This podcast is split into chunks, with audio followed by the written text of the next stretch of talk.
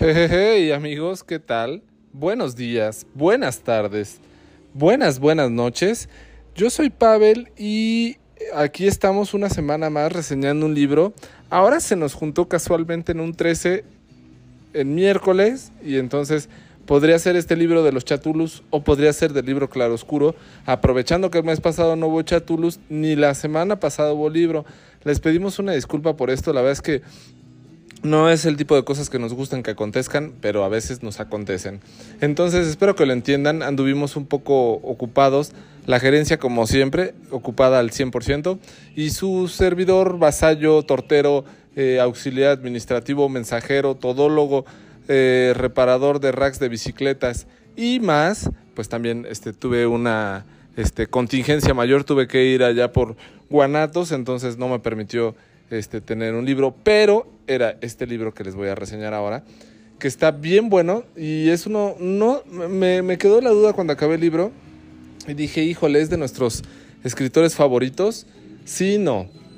Y, la verdad es que es muy difícil hoy en día decidir cuál es uno de nuestros escritores favoritos en el libro Colorado Oscuro. Hay tantos, pero seguramente sí, porque de él ya hemos reseñado eh, dos o tres libros. El adversario, eh, Yoga. No recuerdo si la gerencia, eh, en este caso la tía Carolina, reseñó El Bigote o me lo platicó nada más a mí o vio la película y me la platicó, pero bueno, también está entre sus grandes libros. Obviamente, pues que ya saben que hablo de uno de los grandes escritores franceses, nacido en 1957, que también es cineasta, pero entre sus grandes libros, aparte de los que ya le mencioné, está una que se llama Limonov, otro que se llama El Reino, otro que se llama Una novela rusa, y este libro es muy reciente apenas, eh, salió en este año para en español en anagrama, es del año pasado. También entre sus libros tiene la biografía de Philip K. Dick, que, o sea, no es poca cosa, ya, ya no le podrías pedir casi nada más. Eh, también tiene un libro de reportajes, eh, Calais, que, híjole, también le traigo un montón de ganas. Pero bueno, pues ya casi les leí toda la biografía de este grandioso escritor francés, Emmanuel Corrier. Espero que lo haya dicho bien. Y si no, pues discúlpenme los francófonos. Los mexas, pues ya saben que uno siempre es mal hablado, eh, con mala dicción y con mala traducción de varios idiomas. Pero el español espero aún hablarlo apropiadamente. Y bueno, este libro, la verdad es que es un libro seguro le va a gustar a la gerencia. Eh, si eres abogado, te va a encantar. Si no eres abogado, pero tienes un apego a, los temas jurídicos, te va a encantar. Y por supuesto, si si estás eh, queriendo conocer otras culturas, otras interpretaciones, temas migratorios y todo esto, te va a encantar. Este libro se llama B13, Crónica Judicial, y es el alma de los atentados yihadistas, por así decirlo.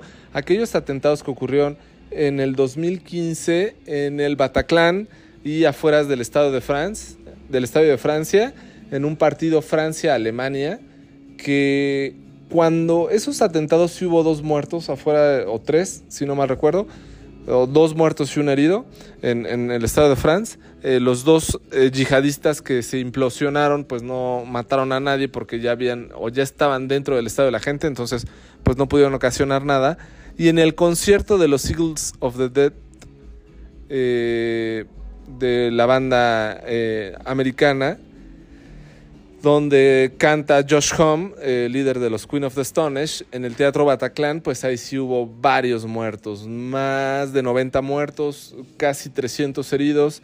Y, este libro, aparte, no narra tanto los hechos o los sucesos, aunque sí da muchos visos de muchas cosas que no conocíamos o no sabíamos, y cómo todo esto aconteció y cómo lleva una crónica judicial de unos crímenes, pues sí, este, este, ¿cómo los podemos este, decir? Pues no, no se podrían decir de guerra, pero sí son de guerra. En algún momento eh, lo comparan con una, este, un juicio de guerra, pero, pero valdría la, la, pena haberlo puesto a ese nivel por lo que ocurrió. El problema es que a los muchos de los que iban a enjuiciar, pues ya se habían implosionado. Solamente uno no se implosionó, entonces, bueno, pues también estaba ahí enjuiciado. Y entonces te va platicando la historia de toda la gente que aparte del Bataclan, aparte del Stade de France, en una bar o en una cafetería también hubo muertos. una gente llegó y abrió fuego y pues bueno, implosionó a más gente. Y ahí se atravesó gente que sin deberla ni temerla, pues no es que alguien la debiera o es que alguien la debiera. Eh, eh, los yihadistas decían que todo esto era causa de o por culpa del presidente de Francia, pero pues la gente francesa qué, ¿no? O sea, pues como en México, o sea, muchas veces o en cualquier país el, el gobierno y la política pues es, es, corrupta completamente, ¿no? O sea, es corrompida, ¿por qué? Porque no hay un pues no hay una política real de cómo se escogen a los presidentes, a los diputados, a los senadores, a la gente que dirige al país en cualquier país, pues no es claro, ¿no? Y cómo llegan hasta ahí, pues tampoco es claro, gente de a pie como tú, como yo, como muchos que nos escuchan, pues no tienen una decisión sobre la gente que manda. Entonces, cuando este tipo de acciones de la gente yihadista o en esta en este caso de, de las personas medio orientales que son muy clavadas en el tema político, pues dicen, esto va en venganza hacia el presidente, esto va en venganza a lo que ustedes han hecho cuando atacaron Siria, cuando atacaron Líbano, cuando atacaron eso. Y tú te quedas pensando, bueno, pues yo qué culpa tengo. Y casualmente miren qué canción entra ahora. Race Against the Machine con Killing in the Name of. Fue coincidencia la canción y esta reseña no estaba programada, pero así se dio, entonces son cosas del destino. Con esto no se incita ni se quiere presumir a nada, ¿no? Eh, los yihadistas dicen eso, ¿no? Que, que, que matan en nombre de Alá y, pues no, no sé qué tan justificado está cuando se mata en nombre de Dios o de una religión, ¿no? Entonces son temas muy complejos y muy profundos en los cuales la gente que mató pues se vio llevada por esto, ¿no? Pero realmente va más allá, ¿no? O sea, porque de toda la gente crean 16 o 20 personas más culpables, aparte de los implosionados que se mataron menos el que no se mató, dices, bueno, pues casualmente los otros 16, 20 que estuvieron ahí, pues ellos ni siquiera sabían lo que iba a pasar, ni siquiera sabían para qué estaban ayudando, ni siquiera sabían para qué estaban este, dando right a tal o cual persona, conseguían líneas telefónicas, rentaban lugares, o sea, cosas que desconocían cuál era el plan de la gente o de la cabecilla de esta célula, eh, pues, yihadista. Eh, para cometer estos crímenes pues tan, tan cruentos y tan graves que son llevados a cabo en una crónica judicial por Emanuel Carreré de una forma exquisita y extraordinaria, no los crímenes, sino el cómo es el juicio que se está llevando, las experiencias de los familiares, las experiencias que se pueden retomar de la gente muerta en, en estos casos y por sobre todo, pues también cómo se empezó a planear el crimen desde Bélgica y, y esta gente que pues fue migrando de país en país hasta llegar a Bélgica y en Bélgica organizar todo para este ataque en Francia, ¿no? Entonces es, es un diseño muy elaborado en el cual pues ninguna película, ninguna serie nos podría explicar también como lo hace Manuel Carrere.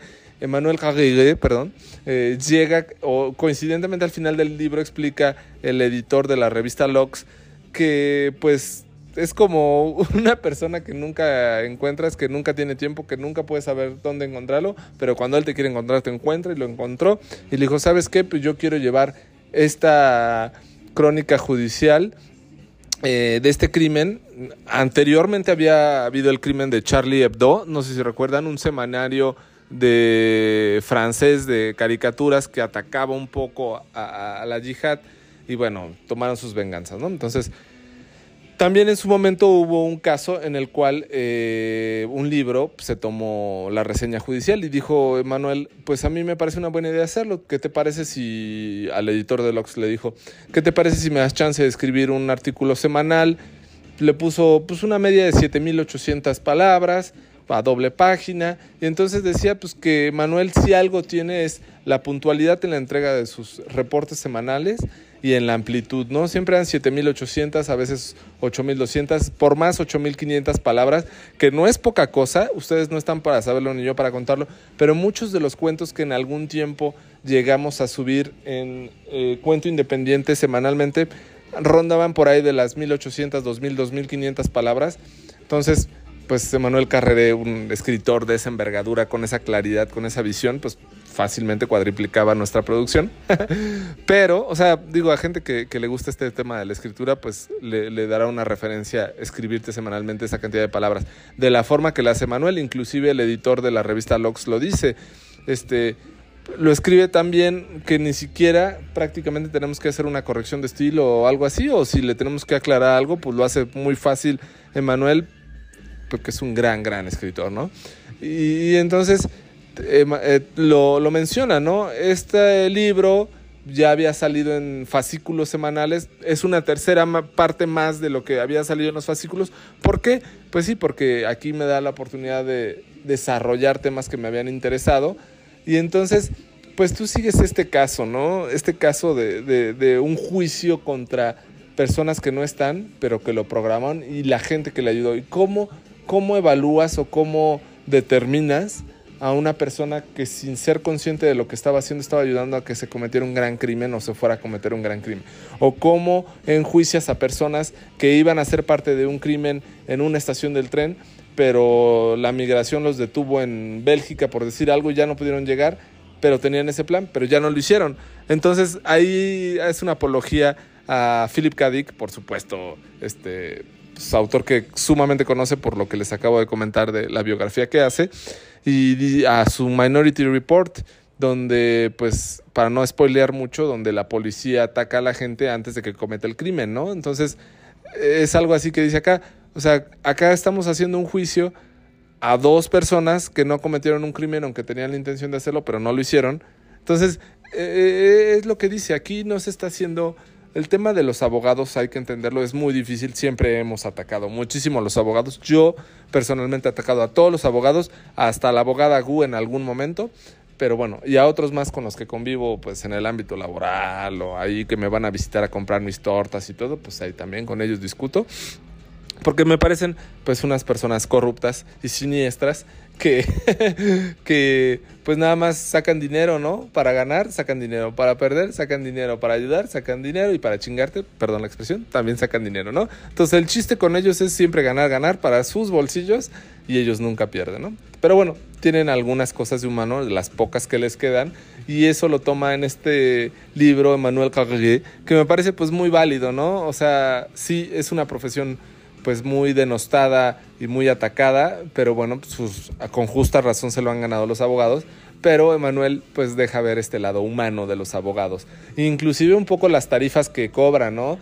La parte defensora de los acusados, o sea, en este caso los yihadistas, pues son gente más joven, pero bien representada, y del otro lado, pues de los afectados, pues bueno, cómo están representados por un exquisito bufete jurídico, ¿no? Entonces tú dices, bueno, eh, se deja ver aquí, pues cómo el dinero mueve y cómo la eh, característica de envergadura de a quién representaste en tus juicios, este, pues te da una clase como abogado, ¿no? Entonces, son cosas así que sí son muy del mundo de los abogados, pero llaman mucho la atención conocerlas por el mero hecho de saberlo, ¿no? Ojalá nunca estemos en la necesidad de estar en un juicio, ni mucho menos con un abogado, pero bueno, al menos tener una idea no nos quita nada de malo, ¿no?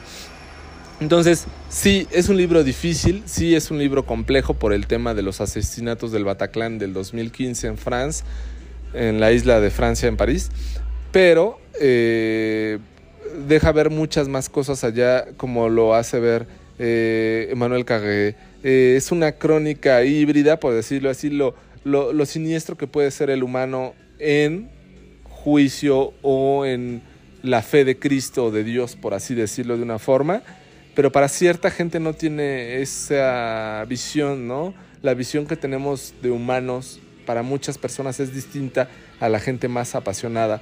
El uso de la violencia y el horror en algún momento ya se transforma para ciertas personas el único eh, mecanismo posible de dar su identidad. Entonces, para estas personas, para los yihadistas, la única forma de expresarse ante su Dios es combatiendo lo que no está de Perdón, este, me cortó la grabación, no sé por qué, pero les decía, eh, para estos yihadistas era la única forma de expresar su identidad es combatiendo de la forma ya sea violenta y de horror eh, lo que les da su identidad en su religión. Ya como apología y punto final Eh, Manuel Carreré con su fina y grande literatura eh, platica el caso de la madre de una persona que falleció en cerca para ir a su casa, donde abrieron fuego en, el tercer punto de estos asesinatos que ocurrieron en, en el 2015 y le dice una persona en Egipto, ella era de Egipto, llega a Egipto y le dicen, realmente la religión hace pensar que los mártires son los que se implosionaron para salvar al pueblo musulmán del mal de la Europa y de los yanquis, ¿no? pero realmente no, los mártires son las personas que murieron porque la congruencia y la ideología humana es esta, el respeto a la vida misma y a la ajena propia, y a la vida ajena, perdón. Entonces, eh, dice, este es el equilibrio de la vida misma que queremos, dice Manuel, eh, y es lo que pensamos, ¿no?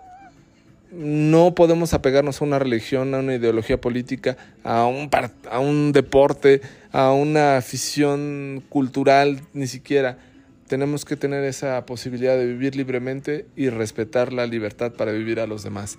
Es algo que es muy complejo en nuestros días y pues bueno, desafortunadamente llegan a casos extremos como esto que ocurrió en el noviembre del 2015 allá en Francia. En esta crónica judicial se dejan ver ese juicio, un poco de la historia de lo que pasó antes, después, pero nos deja ver eh, sobre todo la capa humana que tenemos en el punto en el que sea, ya sea como testigo, como abogado, como víctima, como familiar de la víctima o, como simplemente un lector en el cual dices, pase lo que pase en la vida, esto es algo que yo no quiero vivir, ni quiero hacer, ni quiero fomentar, ni quiero que me pase. Entonces, ojalá les deje eh, grandes cosas como a mí me dejó este libro. Eh, recomendadísimo, eh, ya les dije a, todos los mercados que va, pero pues, es un, gran, gran libro. Me parece que muy, muy buen libro. Este anterior libro de Manuel Caguegue, el de yoga, me había encantado. Este, pues por el nivel. Eh, digo, si no hubiera sido de abogados me hubiera gustado más, pero, muy buen libro. No, no es cierto, no habla tanto de los abogados, aunque sí el tema pues es evidente en el título, ¿no? Pues bueno, yo soy Pavel, esto es B13, Crónica Judicial de Manuel Caguegue. Por acá nos estamos escuchando la siguiente semana, les agradezco y que pasen felices fiestas acá en México y en todo el mundo festejen a México también. Buenos días, buenas tardes, buenas noches.